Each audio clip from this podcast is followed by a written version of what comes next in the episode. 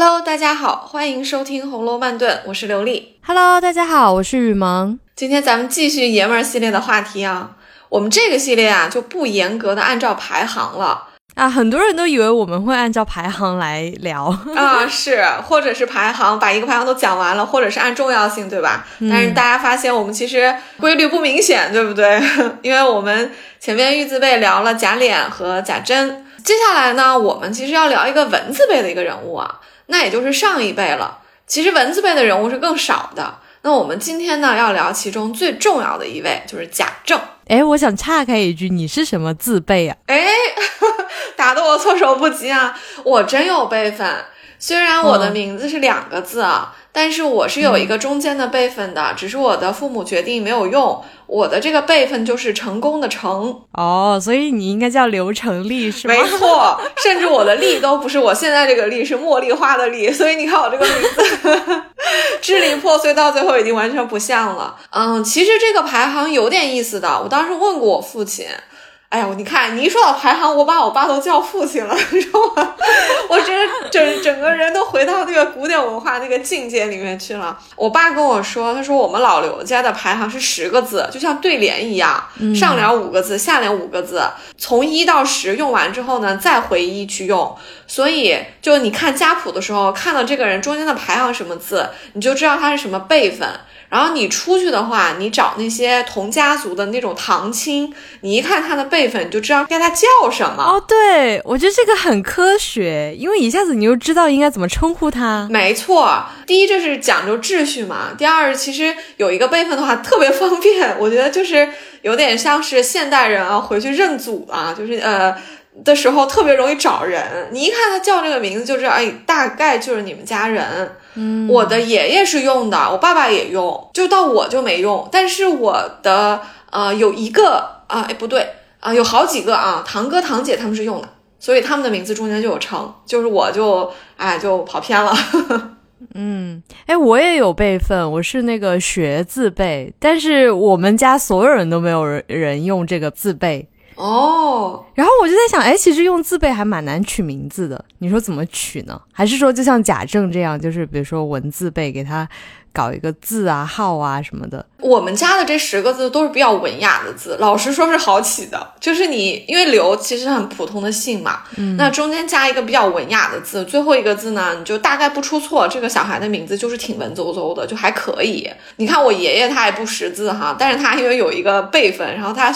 后面加一个字，也就显得这个人的名字也还行，他也不土，他也不像农民，嗯、挺好。我我爸爸和我伯伯他们都是这样的，但我就因为没有用嘛。咱们刚刚说到贾政这种文字辈，其实还跟咱们刚刚说的排行有相似又有不同，因为他的文字辈它不是叫贾文什么嘛，嗯、而是说你要取一个文字旁的字。其实你要多看几个这个名字，你才能找出规律来，对吧？你看，我们光说贾政是不知道他是文字辈的，我们得把贾赦啊、呃、贾敬啊、呃、贾夫，甚至是贾敏，哎，这好几个都放到一起才知道，哦，原来这是文字辈。而且你就说是不是文字辈的人都还蛮爱读书的？感觉贾敏，你看他喜欢读书人啊，可能他自己也很喜欢读书。而且冷子兴说过，贾政自幼酷喜读书，祖父最疼。那贾政也很喜欢读书啊。哎，可能有这个讲究啊，有点哈。嗯、呃，因为从开头的贾元和贾演是水字旁，到后面代换、代善，就是中间加了一个代字。再到往后面来的话，就没有用这个中间字了，就全部都是用偏旁。总体来说，似乎文字辈呃还可以哈。那我们因为还没有讲贾赦嘛和贾敬啊这两个人呢，可能我们是有一些批评的。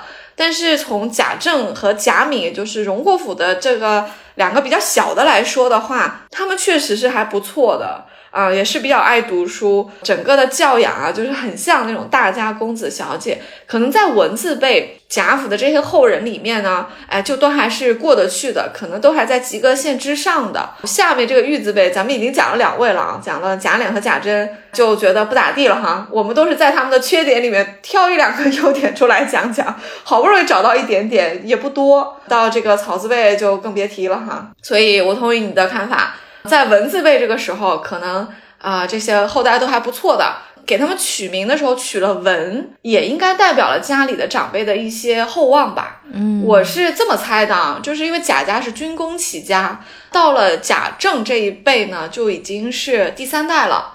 因为水字辈是第一代嘛，代字是第二代，到文字辈是第三代，就比较稳了。其实一直到贾代善这一代，就是皇帝还是很重视他们嘛。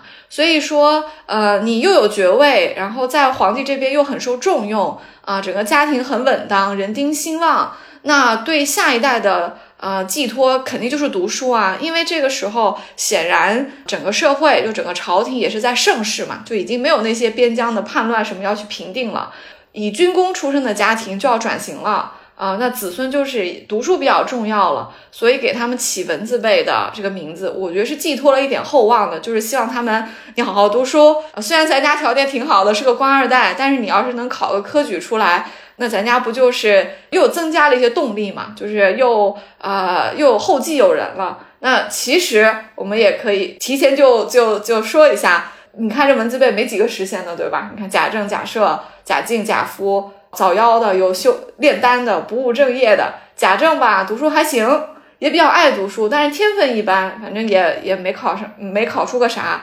其实唯一有成就的其实是他们的女婿嘛。我们节目里经常聊过，那林如海那不用说了，探花那可是殿试第三名，等于说贾家自个儿的啊男性的文字辈在读书上虽然起了这个文字给他们加持，没什么成绩啊。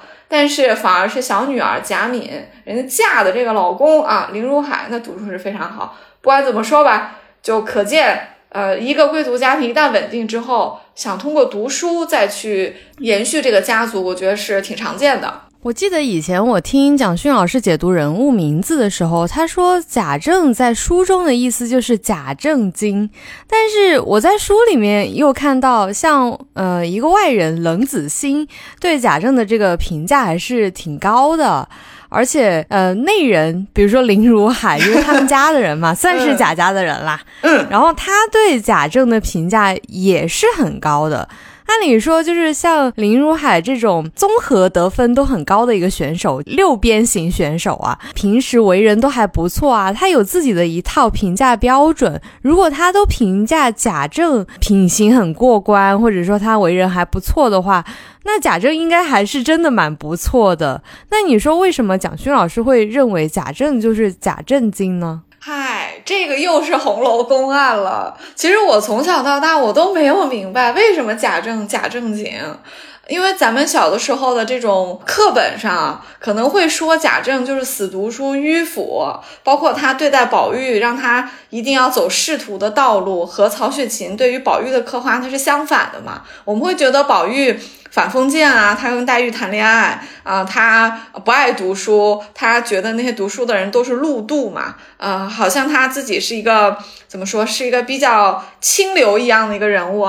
那逼他读书的人，当然就是贾正经喽，就象征的就是封建道学那一套嘛，啊，所以就把贾政给定评为贾正经了。呃，我其实是非常不同意的，因为我不相信曹公这么爱用名字的反写，把所有人都用上，那这个写作手法也太单调了吧？不可能所有人都是反写，就因为加了一个甲，就后面的所有的描述就都得是反着看。啊，这我不是很同意啊，因为毕竟贾府里面的女子，什么探春啊，这些都是非常优秀的。你要说这么优秀，前面加也加一个假，那都是假的，那我觉得这本书没法看了哈。哎，你说是不是因为贾政本来就是一个公务员，然后他需要去社交，然后我们往往就觉得，哎，官场就是很虚伪的，他就是那么喜欢就是官场的那一套，他是不是就是这样，就是假正经呢？嗯，有可能啊，贾贾政的讲话就是官场那一套嘛。我其实自己揣摩了一下，为什么老说他是假正经啊？可能是因为贾政每次出场的时候。他讲话的那些场合很官方，对，特别官方，需要他打官腔，那也是没办法呀。你想想看啊，贾政讲话多的是哪几回啊？呃，一开始有像秦可卿去世的时候，北静王来，那贾政跟北静王说话，哪个客气的呀，对不对？那觉得，那你一看觉得，哦，贾正经啊，然后到这个。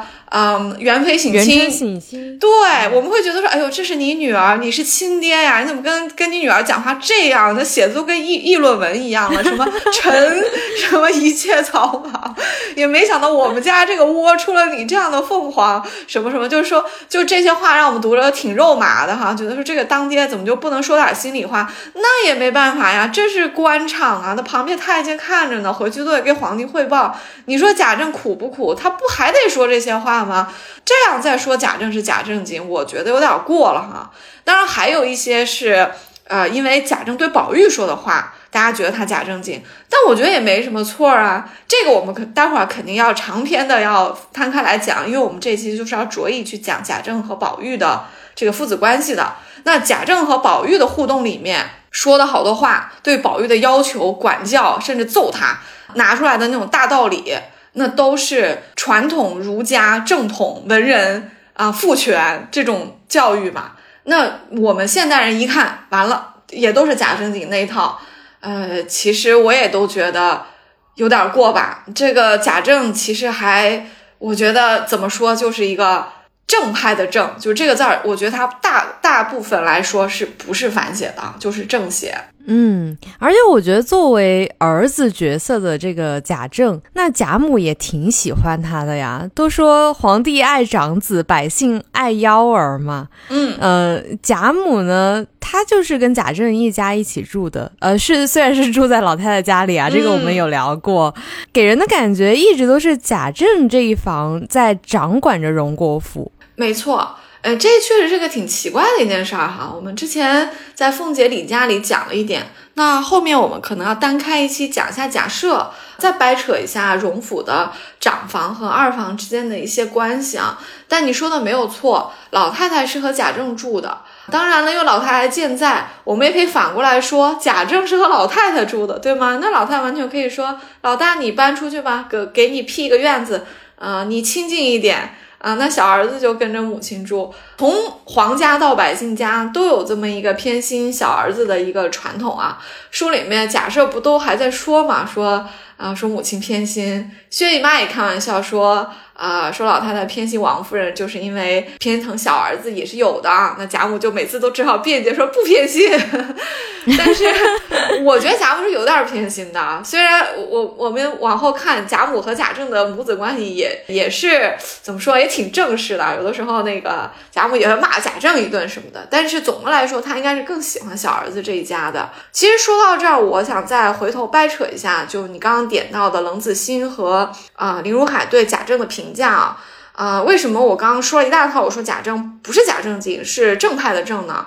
我还是觉得这两个人的评价很重要的，我们要看一下的啊。冷子兴是说他。呃，次子贾政自幼酷喜读书，祖父最疼。我觉得最关键的是后面四个字，就是祖父最疼。你看，贾母最爱他，然后祖父也最爱他，这不就是百姓爱幺儿吗？啊，但祖父疼他是因为他喜欢读书嘛。那祖父又又不是没有眼睛看，对吧？他一看说这孙子里面一大堆，就贾政好，他肯定觉得贾赦就一般，所以他更疼贾政。这祖父是谁？祖父当然就是贾演喽。也就是贾母的公公啊，就是贾代善的这个父亲哈。也就是说，贾也活着的时候，他就喜欢贾政。再看林若海的啊评价啊，我觉得林若海的评价这一套话里面是暗含着文人体系对一个男性，尤尤其是大家公子的一个评价呢啊。他是这么说的：说二内兄名正，字存周，现任工部员外郎，其为人谦恭厚道，大有祖父遗风。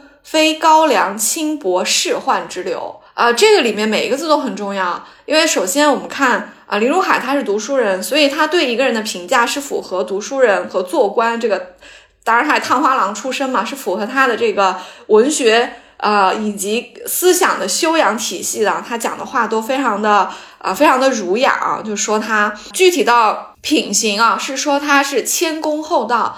其实文人是非常讲究谦虚的，就是你学问越高，你才华越高，你职位做得越高，你家境越好，你国公爷的孙子，但是你谦恭厚道，这个就是对你最大的一个包养。因为刚刚说的那些都是默认的嘛，你这个出身就不可能不好嘛，你是含着金钥匙的。但是谦恭厚道是对文人非常高的一个评价啊。那后面这一句也是跟冷子兴说的一样。大有祖父遗风，这也是说他像贾演啊，就像国公爷嘛。嗯，其实我们中文里不是有一句话说叫不孝子孙嘛？这个孝其实不是孝敬的孝，而是肖像的这个肖，读的是第四声孝，意思就是儿子不像父亲，其实就是骂人的话，就是你爸这么优秀，你这儿子怎么一点不像他？就是顺便就把你给骂了。那如果说贾政是有祖父遗风的话，就是夸他呀。就是我们国公爷当年是这样，人家才能当上国公爷。你看他的子孙里面有这么一个是有祖父遗风的，就是说贾政的品行和气质是比较像他祖父的。你看祖父也也欣赏他，也赏识他，疼他，对贾政就是按就盖了个章了，就是好啊。那最后一句说非高粱轻薄仕宦之流，读到这儿是不是觉得有似曾相识了？其实。你不不觉得我们前几期讲的什么贾琏、贾政，那就挺纨绔的嘛，对不对？虽然说程度不一样哈，就纨绔里面也能找出点优点来。在总体来说，我觉得还挺有点高粱轻薄仕宦之流的。但贾政显然没有。我觉得这里林如海有点变相的在夸自己。你说的对，因为人都是跟自己一样的人交朋友的。嗯，就林如海这么夸贾政。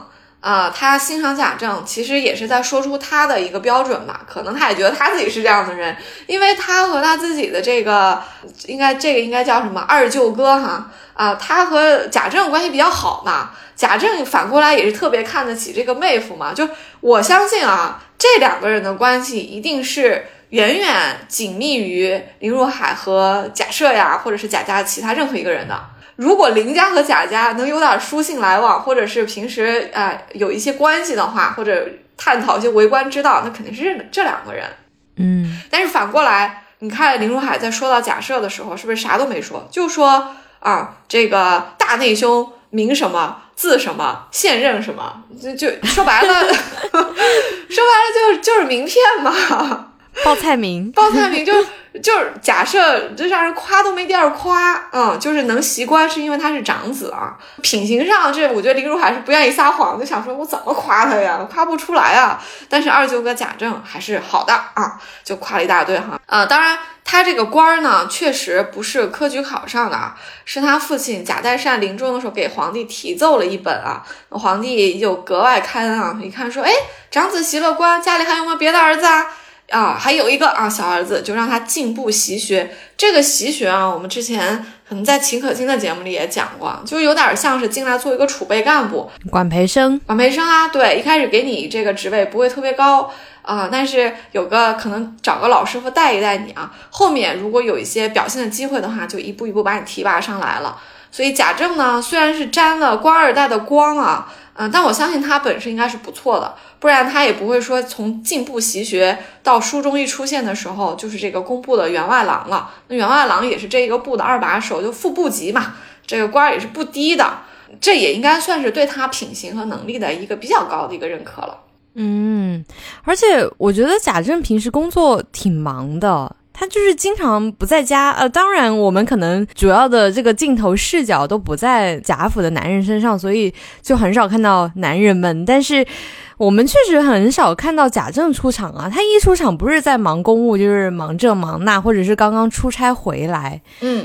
虽然他这一房掌管着荣国府，但其实他很少亲自管事情啊。最主要的事情都是交给贾琏和王熙凤了。而且贾政很少管家里的事情，还有一个原因，可能是因为书里说他不惯俗物，这个 算不算是我们刚刚说的假正经的来源之一呢？就不光家里面的小事他不管啊，就是连修建大观园这样的大事他也不管，他都交给贾琏跟贾珍了。可能他唯一会上心的就是管儿子了吧？那他觉得俗物可能就是那些乱七八糟的小事儿他都不管，他就只管他这个儿子的出息。嗯，毕竟他是作为男主角贾宝玉的爸爸嘛，他在书中算是出场很多的这个男性了。是的，而且他经常要负责命令下人把这个不学无术的宝玉插出去。对，表情包已经出现了啊！贾政其实还算是正儿八经有官职的。啊，咱们说过，假设袭了官，但是袭的这个官其实是啊不不干活的，他不需要去朝里面上班，他可能只是在一些礼仪性的场合他要去，但是他并不负责国家里的这个具体的事务啊，所以他嗯，假设是个虚职，他不忙，他天天在家高乐呢，这买扇子啊，什么找找小老婆什么的。但是贾政这个是正儿八经的一个公务员，所以他工作比较忙，而且。呃，也需要出差嘛？书里面是有过一次，他出了一个大差，对吧？他就好好几十回都不在，所以家里的事儿他确实也没没法管太多。那王夫人可能自己也觉也也不爱管，就都交给贾琏和呃王熙凤这一对啊这个年轻夫妻了，这也挺好的啊。贾琏是侄子嘛，王熙凤是王熙凤的侄女，这两个人的关系都和男女主人分别有关系，这个都算自己人啊，也没交给外人管。贾政这个不惯俗物啊。哎，其实是跟他呃爱读书是分不开的，因为贾政的教养他就是喜欢读书嘛。他将来本来可能在没有做这个官儿之前，他也是打算好好读书，去考科举考一考的。今年考不上，明年再考那种啊。因为他是小儿子，他就只有这一条路了。那很多爱读书的人都不惯俗物，这可能是文人的通病。就不接地气嘛，就不会管那些具体的事儿。你说让贾政算账，那肯定他也不爱算哈。他就是小事他也不爱算，什么家里什么丫鬟小子啊，到什么年龄该发配出去啊，或者是家里什么事儿该花什么预算，他肯定不懂。大事呢，他也不大想管啊。修建大观园算是大事了吧？毕竟省亲的元春是他亲闺女啊，那还是皇妃呢。嗯，但是他也他也不管啊，他就是到到期了啊，说嗯带着人转一转，审查一下。那具体的事情，什么啊，找木匠打什么东西啊，呃，做什么帐子啊、帘子啊，还有这个金银器啊、买小戏子啊，这都是分下去了。他他也就管一个啊，最后一个检查的质检的一个活儿啊，确实就不惯俗物。而且书里说他但凡有点时间啊，就想看看书、下下棋，和亲客相公们闲谈一下啊，做做诗什么的。啊，这个也是他的爱好嘛，这不能不能说什么哈，人家公务都很忙了，就不能有这些爱好了嘛。但是他确实啊，他对管儿子挺上心的，就像你说的，经常就是把这个什么不长进的、不成器的、无知的业障 查出去。呃，经常是还是要管儿子，这个绝对是他的天职。首先，他嗯，作为这个荣国府现在的一个男主人，他又在朝里做事，啊，宝玉又是他跟王夫人的儿子啊，呃，他不管谁管啊，父亲管儿子天经地义啊。这难道不就是俗物吗？对，这是俗物。但是贾政眼里可能管儿子俗中又没有那么俗了，是因为。管儿子主要是管他读书嘛，对不对？所以那贾政自己爱读书，他肯定觉得说，要是能把这个儿子培养的读书好，将来考试好，光宗耀祖，这事儿就不俗了。要是儿子不爱读书，变成一个纨绔子弟，或者像宝玉一样专在吟词念曲上下功夫啊，那贾政这个爸爸就不合格了，这儿子就俗了啊，这就不行了。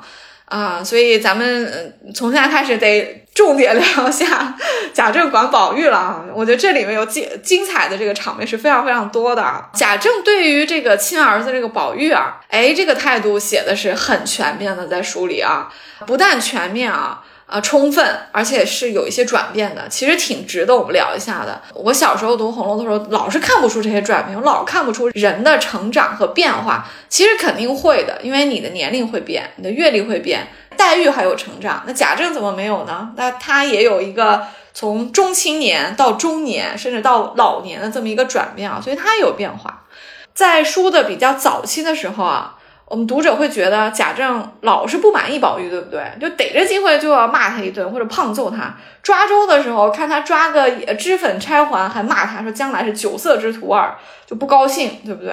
宝玉呢也特别怕他爸爸，一听说老爷叫宝玉，哎，这五个字就像紧箍咒，宝玉就是吓得脸变色啊，他经常就是牛骨糖似的，就贴在王夫人或者贾母身上，就打死不敢去，因为一叫他准没好事，肯定是叫到书房里骂一顿，而且还不是就是亲爹骂儿子，旁边还有一大堆什么亲客相公啊什么的人，就宝玉也挺丢脸的，对不对？啊，所以宝玉怕他。你看第九回啊，就写了一个啊啊，说是宝玉约了秦钟要去家学里面读书。啊，早上去辞别他的父亲，因为父亲在家嘛，他出门是一定要去请示的啊，这个是礼教啊，也是家教啊。那贾政呢，嗯，今天从呃这个朝里回来比较早啊，就和亲客相公都在书房里呢。一听说要读书，当场就没给他好脸色啊。你看说了这么一大段话，说你如果再提上学两个字，连我也羞死了。依我的话，你进碗里去的是正理。仔细占脏了我这地，靠脏了我的门。我每次看到这里就狂笑，我想说啊，这个亲爹对儿子有这么大的一个这个恶意吗？或者说就这么看不上这个儿子吗？啊，当然这个亲客相公们也赶紧就出来打圆场啊，说师兄一去啊，肯定是会有成就的啊，不像以前小儿作态了啊，说就是让贾政就别老批评他了。那贾政呢还没说完。把跟宝玉去上学的李奶妈的儿子李贵又叫进来骂一顿，说你们也不好好管管他，说他一天到晚念了些什么胡言混语在肚子里面，学了一些精致的陶器，说我先揭你们的皮啊，说再跟那个不长进的算账。李贵不是在那里磕头吗？说哥儿已经念到第几本诗经，什么幼幼鹿鸣，荷叶浮萍，每次。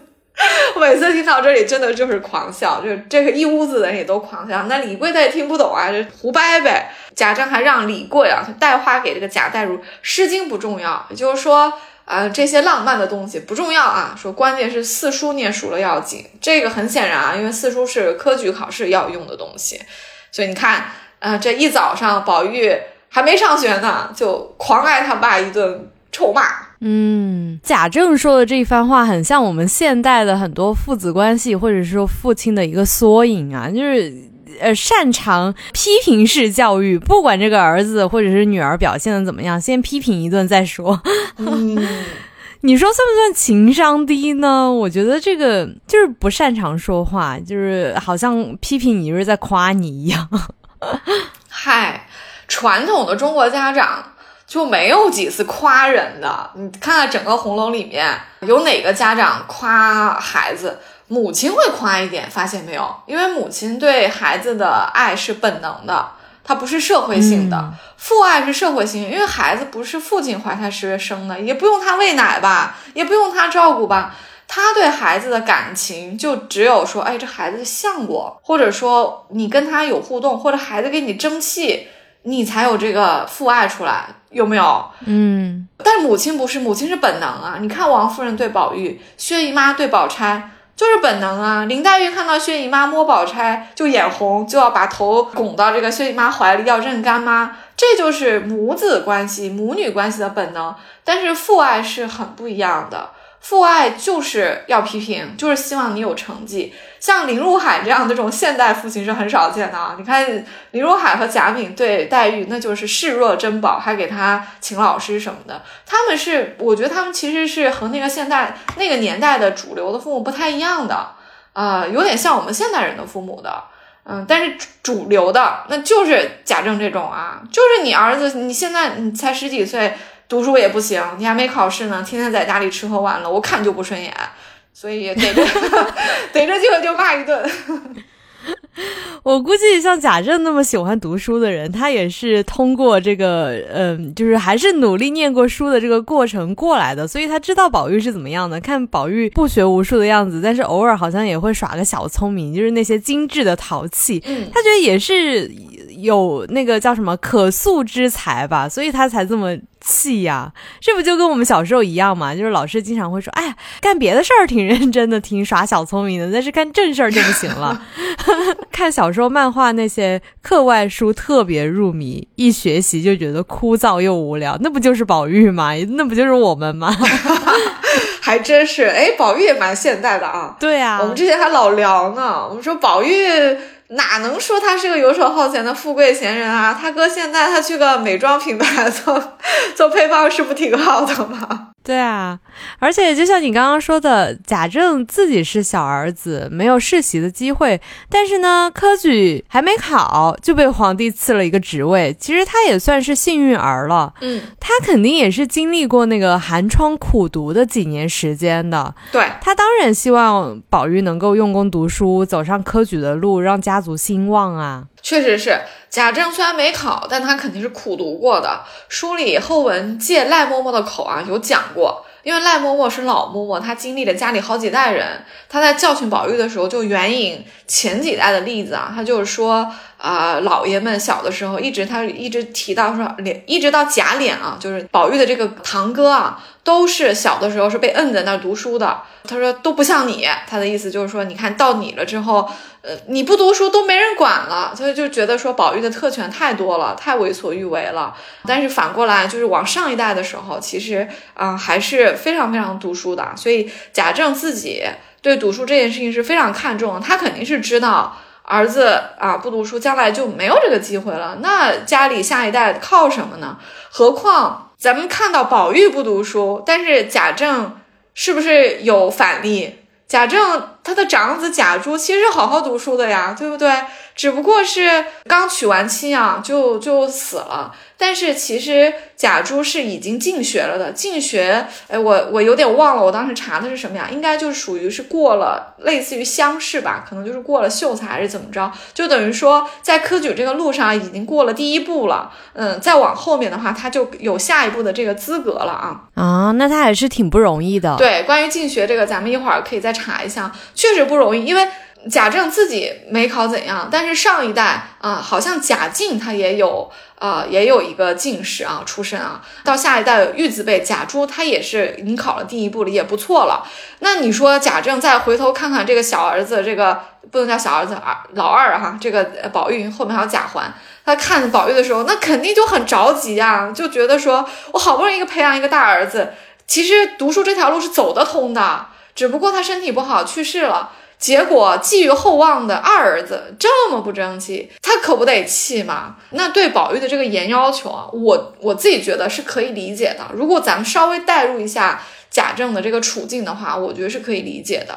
你不觉得像我们小时候看书看《红楼梦》的时候就很不理解贾政这样，就是每次就会还是挺怕这个贾政的，觉得他怎么对宝玉这样啊？宝玉明明还可以啊，但是现在我们年纪大了，带入贾政，我们就觉得哎，就是贾政这样做 还挺情有可原的。要是我是贾政的话，我也气死了，就是这种感觉。嗯，没错，贾政自己完全知道读书是一条道，世袭是一条道，像他这种格外开恩是一条道，但是对。对宝玉来说，这三条道都不行啊，因为开恩的机会不总是有，宝玉又没有世袭的这个前景。如果书再读不好的话，那怎么办？在家里一辈子当一个闲人吗？就家里一辈子养他吗？他也丢人啊！而且谁知道家里一辈子就永远这这么呃能能够这么好下去呢？我觉得他是有一点忧患意识的，所以对宝玉的要求是比较高的，会定期查作业啊。哎，我还想问一下，呃，宝玉不是贤育而生嘛？按理说在古代就是特别的稀奇啊，觉得这个人一定是上天选中的孩子，就是所有人都会特别爱戴他，觉得他天赋异禀。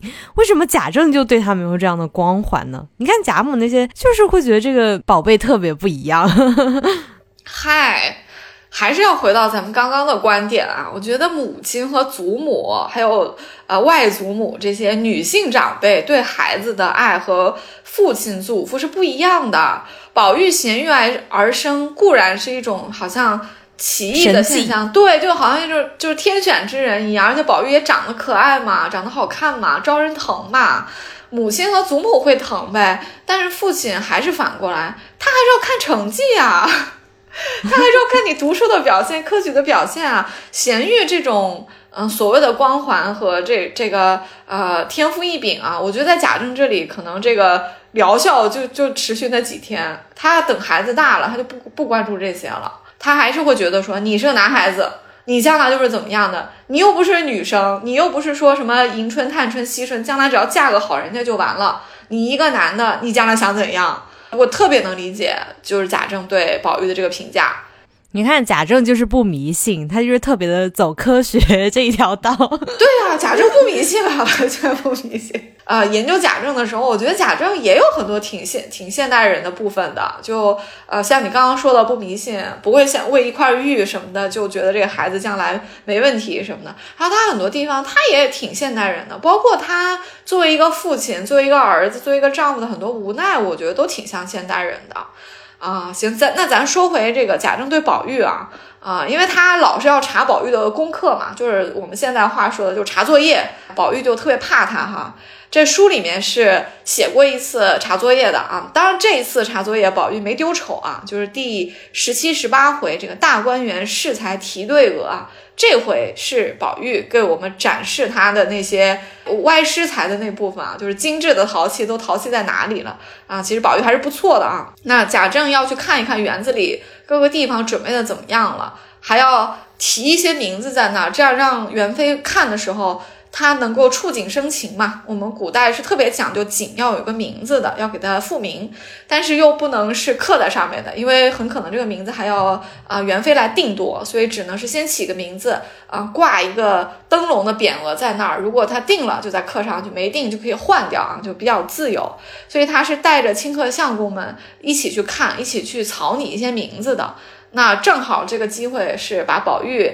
呃，叫上也一起考考他的一个好机会啊！宝玉就叫上了啊。然后呢，贾政其实呢心里也是有点数的啊，他知道宝玉在四书五经上不太上心啊，就水平就这么回事儿。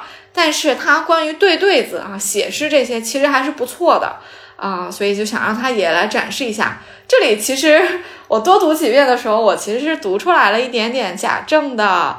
啊，小嘚瑟，就他可能觉得这个儿子，嗯，今天肯定不给他自己丢脸，应该还是有点小才华的啊，所以他想让宝玉叫出来，在这些亲客相公们面前显摆一下，你觉得有吗？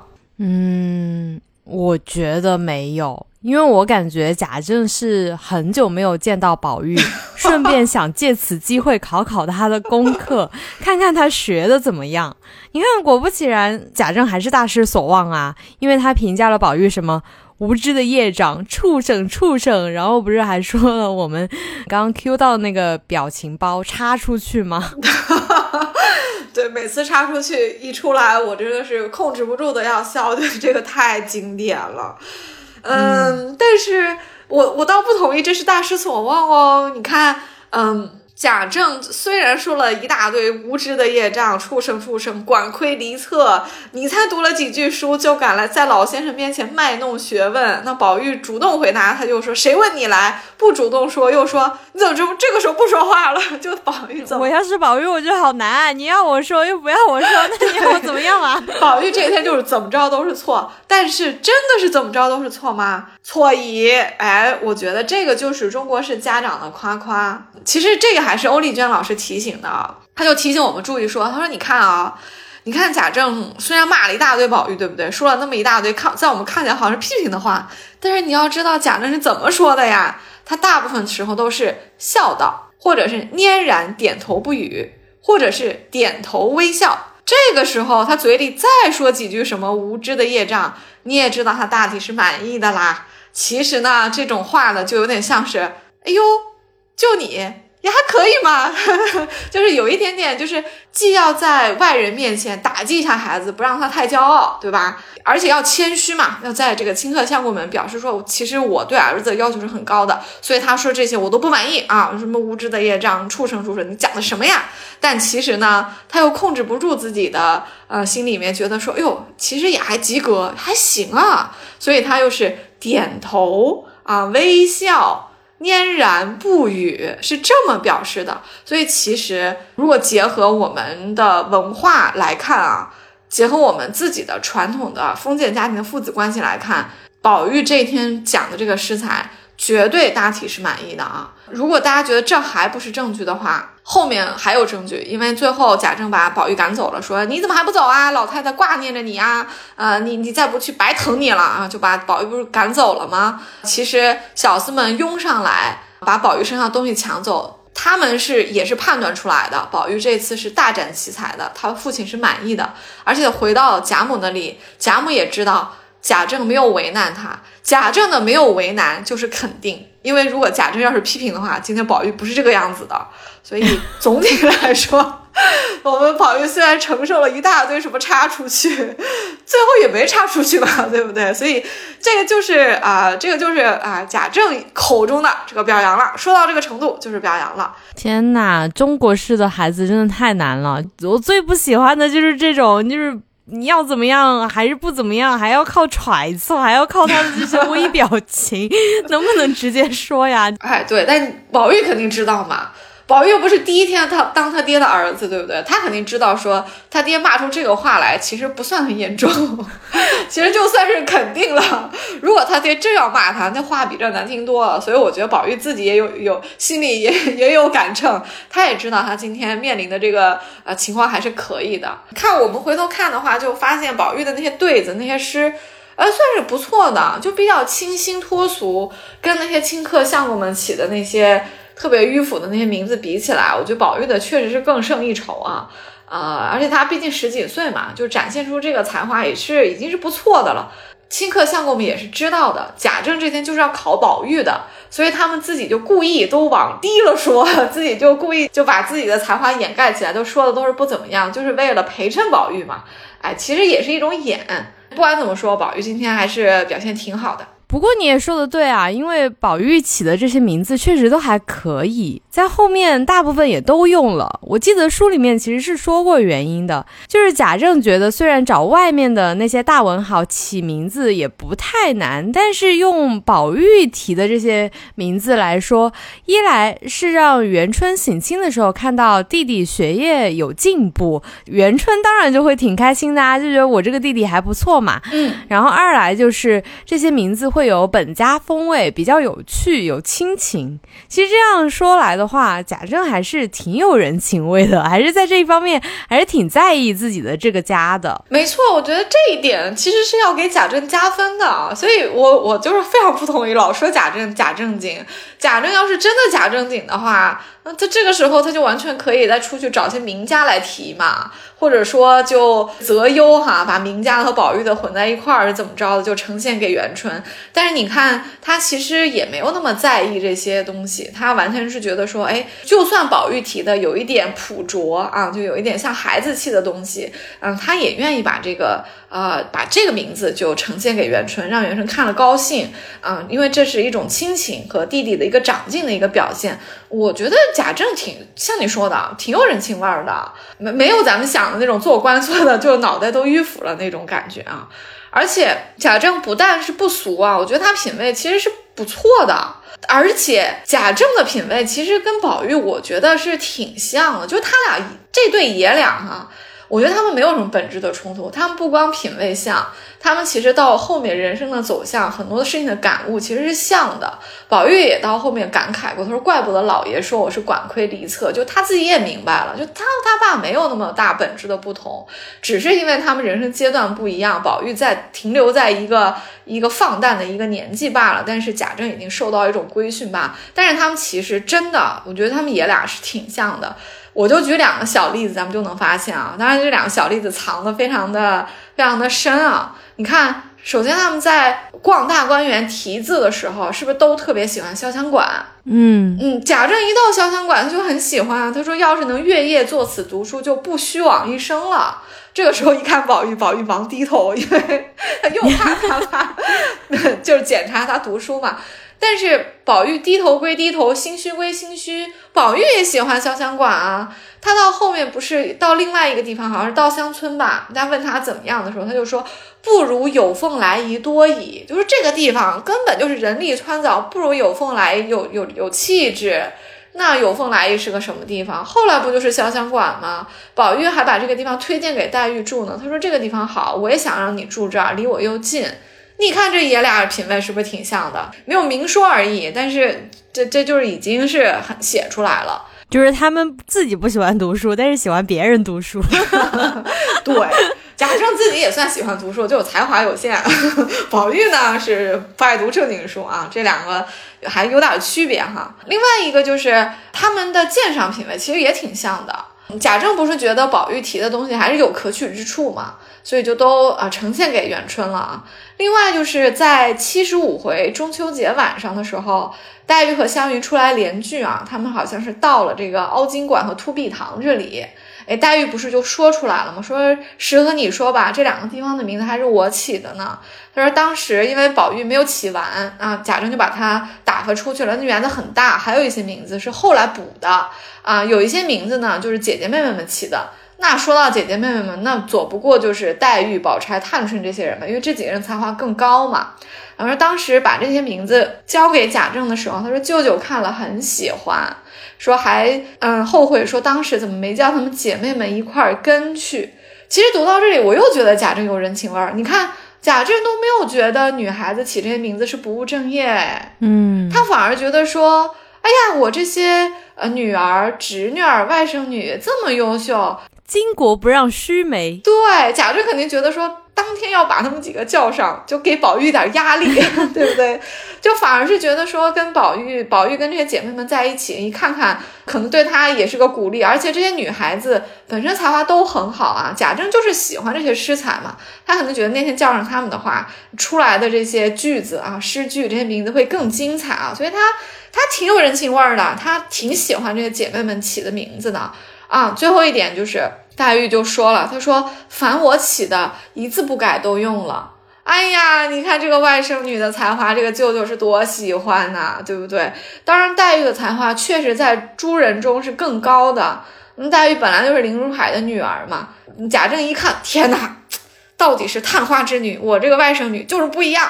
教出来的啊，这些名字啊都非常的优秀啊，他就没有改，就都沿用了。你看元春后来是不是也没改，对不对？嗯啊，当然可能元春没有把所有的名字都过目一遍啊，他只是呃，他只是改了一些比较重要的。但不管怎么样啊，嗯，黛玉起的名字就都留在里面了。所以从这些来看啊，一方面贾政确实挺有人情味儿的。第二呢，贾政和宝玉，我觉得他们品味挺像的。你看从他们欣赏黛玉的才华这里。是不是挺像？因为黛玉的诗才，说实话，她既有文人正统的一面，也有她个人人格的一面，就她也是很清新、很高洁的一面。如果说宝玉和贾政都很欣赏黛玉的话，那我觉得这爷俩在底层的这个价值观和美学上其实也挺像的。那每次诗社黛玉不拿第一，宝玉不是都不开心吗？就是哎呀，再品一品吧，斟酌一下。嗯，这个对吧？这外舅舅对外甥女显然也是很满意啊。贾政自己读书的呃成就肯定是一般的啊，他考科举显然是没没什么名堂嘛啊。虽然没有继续考下去，但是成绩应该一般。但是他鉴赏品味是挺高的啊啊，无论是宝玉写的诗，别人写的诗，还是黛玉起的名字，他其实都挺会看的。这种情况其实是有的啊。我们以后开诗社话题的时候会再聊啊。其实李纨也是啊，李纨不就是呃社长，他经常评论嘛，经常来帮大家排名。大家也说他说稻香老农虽不会做，但会看。这就显然是说明鉴赏家和呃创作者其实是两件事儿。你当不了创作者，还是可以当鉴赏家的。贾政，我相信啊，他鉴赏的水平可能比他自己写的水平高。你看他从来没有自己写过诗，对不对？他自己每次都承认说：“哎呀，我诗才一般啦。”但是每次别人写什么宝玉、贾环、贾兰写，他就噼里啪啦评点一通。那就证明其实他确实是平时看了挺多书的。嗯，所谓的诗词界的王语嫣，文学批评家。哎，对，贾政还是挺爱泡在书房里的哈，挺爱和这个清客相公们这个谈学问的。嗯，所以他鉴赏的水平应该是不错的。也正因为他自己爱读书，爱泡在书房里，爱和清客相公们谈学问。他在回头啊定期检查儿子的功课的时候，就老是不满意啊，就老是噼里啪啦的就骂他一通啊。我们今天就已经见识到了啊，贾政骂儿子哈，什么占脏我的地，靠脏了我的门，嗯，但是他骂儿子的呃之余呢，他对儿子的进步呢，他也也不是视而不见的，他也能看到说还是有点歪才。淫词艳曲和这个，呃，也不能叫淫词艳曲啊，大观园这些题字还比较正经，对不对？就是说，宝玉在这个啊对子和诗上，其实也是有一些小才华的。偏科生，嗯，对，偏科生，嗯，贾政对他呢又有是又是有肯定的，他应该是更希望说，在肯定宝玉这些才华的同时，希望把他抓到这个四书五经的道上来，希望他在这些科举会考的东西，这正统学问上也加把功夫啊，将来有一个功名啊，就是也不辱家风啊。他对儿子是有这么一个呃殷切的希望在的。但是我们也知道啊，啊，贾政对儿子的这个殷切的希望啊，啊，其实是有很多拦路虎的，对不对？前面我们已经透了一点啊，一个就是王夫人，一个就是贾母，这没办法，贾政一管儿子，这两个人就拦在啊前面啊。但贾政又得有所忌惮，没办法，王夫人是他的正房夫人，嗯，是宝玉的亲生母亲。那亲生母亲溺爱孩子，就是稍微拦着一点老公管儿子，那贾政也是要给他一些面子的。那贾母就更别说了，贾母是贾政的母亲。贾母要拦着儿子管孙子，那完全可以拦啊！儿子要是不听，那那母亲把儿子也管起来呗，对吧？这母权还在呢。贾政，你还你还要不要孝道了？所以有这两个人在的话，贾政管儿子这件事情可谓是困难重重啊！我们下一期就来着重的讲一下贾政对儿子的宝玉这个管教里面出的出现的一个最大的一个戏剧性场面啊！那我们就留到下期再说。嗯，好啊，那我们下期继续聊。我是雨萌，我是刘丽，我们下期见，拜拜，拜拜。